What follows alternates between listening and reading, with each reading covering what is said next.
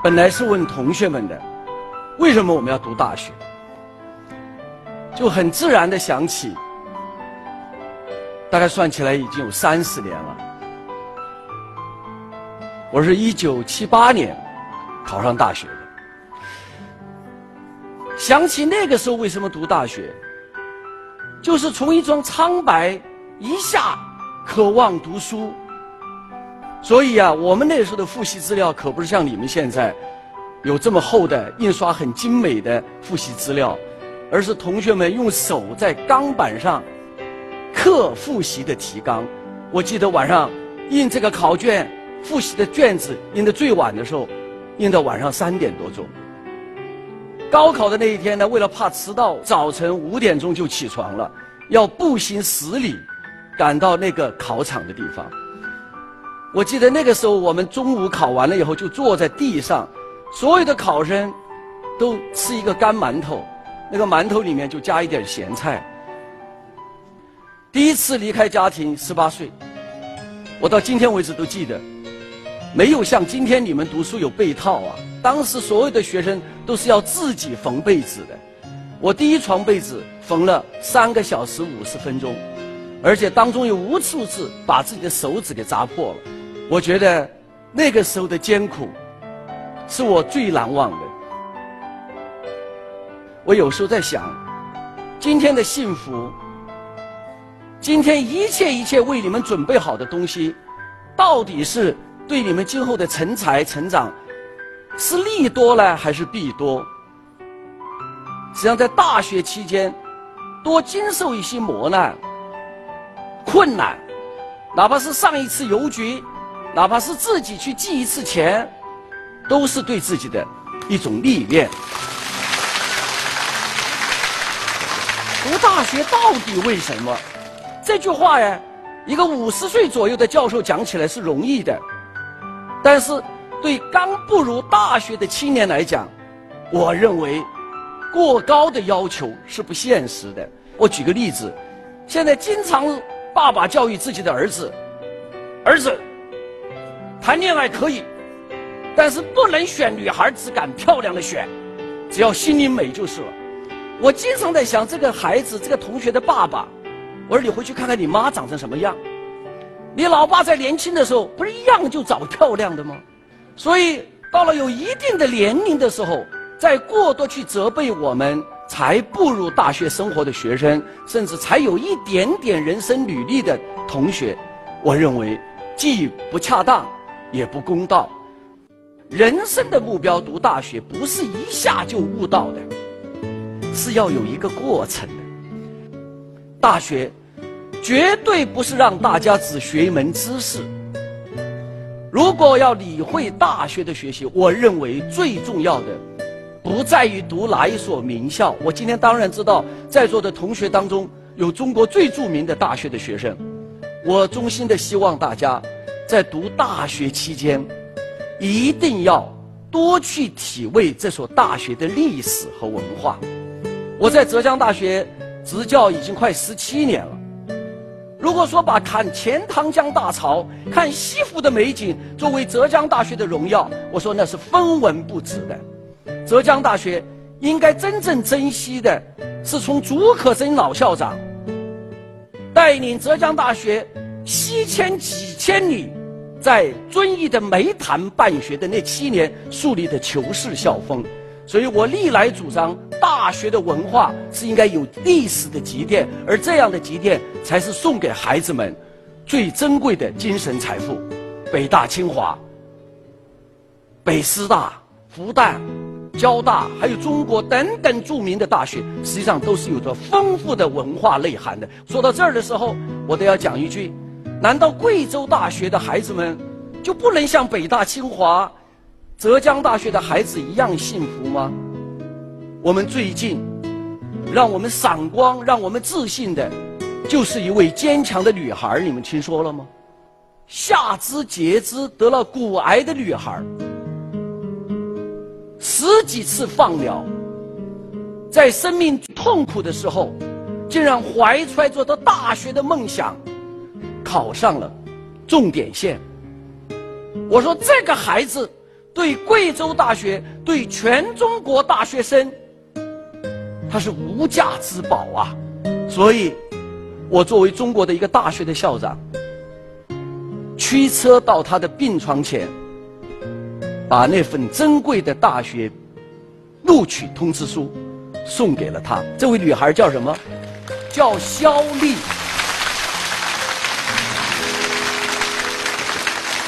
我说，贵州大学的同学们，贵大有了肖丽，从此贵大的学生就有了大写人生的光辉榜样。贵大有了肖丽，贵大的学生从此内心的情感和精神不应该再输给北大、清华、浙大。我说这一段。今天是想把我内心对在座的同学们的殷切希望说给你们。实际上，我一个人为什么要读大学，并不复杂。简单来讲，一定是在学的过程当中，去逐渐的体味你现在学的东西，甚至对专业的热爱也是如此。凡是付出的东西都会爱的，凡是得到的太容易的东西。爱都不能持久，所以我倒是觉得我现在在我的高分子领域是怎么爱的呢？恰恰是被逼出来的爱。我们班上成绩好的同学，当时都很时髦，一听 physical chemistry 就是物理化学，当时那个年代很神秘。班上成绩好的女同学，成绩好的男同学都往那儿选。结果呢，轮到我们年纪小的同学，或者当时在班上不是特别优秀的同学。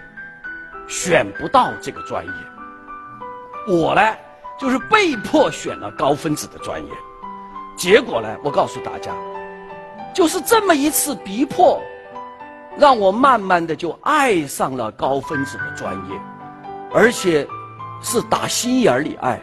我在国外留学，为了拿这个博士学位，晚上做论文，一个星期基本上没有见过阳光。都是在地下室的仪器的旁边度过的。当我那天走出实验室的时候，人都是晃的。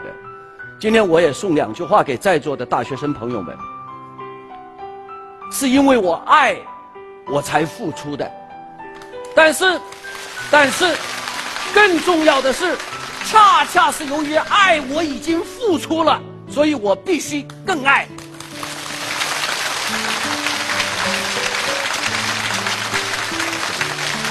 现在大学同学们的负担，甚至觉得喘不过气来。你们受了一个错误的误导，以为在就业的时候，那些要审查你们的人，是不是在看你们的履历当中写的？你读的课程越多就是越好。我今天给大家一个忠告：在读本科的时候，应该以精读、夯实专业基础。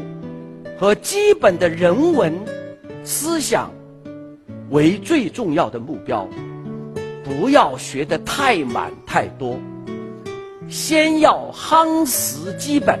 这就如同武术，蹲马步、举杠铃、拉引体向上，你能够把自己这个身段儿、这个坯，就材料的坯塑造好，今后。广阔的前程就等着你，而过早的患得患失的去考虑所谓我专业今后要搞什么，有什么工作，什么工资，我认为都是一种短视和不必要的心理负担。说到这儿的时候，我又要稍微说一句，就是现在媒体或者有些个别的小报，让我们的孩子们特别的沉重，说什么？大学生找不到工作。我在浙江大学当了这么多年教授，我太了解了。全国多少单位需要我们浙江大学、北京大学、清华大学的孩子们去奉献，去真正的建功立业？但是，我们的孩子们真是去了需要的地方吗？不是，是把自己挑剔的东西当成了第一位。所以我要告诉大家，不是找不到工作。是可能现在享受的工作，你们不太容易找得到。真正你们谁在座的想到贵州去，我现在就把你带走，机票我都给你们买好。所以我要讲，不是找不到工作，是享受的工作不太容易找，艰苦的工作你们不太愿意做。所以同学们，整个大学期间，我希望你们简单一些、纯洁一些、自然一些，用这样的一种心态去面对大学生活。我自己的经验就是，一定会给你带来。学习的动力，生活的幸福感和面对未来的一种幸福的憧憬和希望。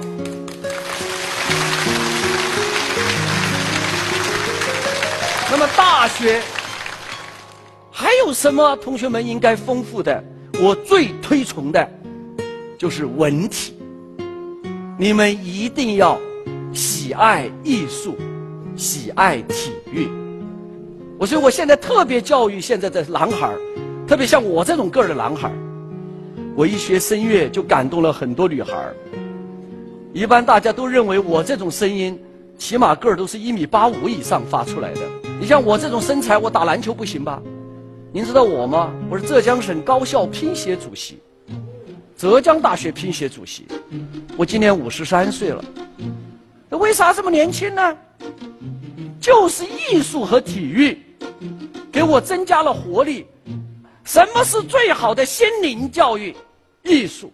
什么是最好的精神的培养？体育。让我们的男孩儿多去看看女同学柔美的小提琴，婀娜多姿的舞姿。我说过要让女孩多到场上去看男同学打球，那种魁伟的身材。饱满的肌肉，那什么？那是阳光，男人气。所以今天我要劝大家，为了健康快乐的学习，你们要到球场上去，要到音乐厅去，多听听优美的音乐，多看看激情洋溢的赛场，青春的活力就会迸发。我都在想，我多么渴望，在以一个学生的身份，在步入大学的校园。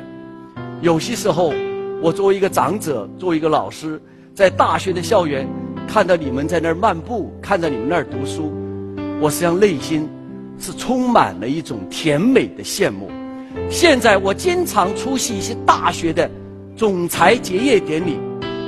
为什么有这么多的所谓财富的拥有者，他们集中在大学的校园来重新的学习？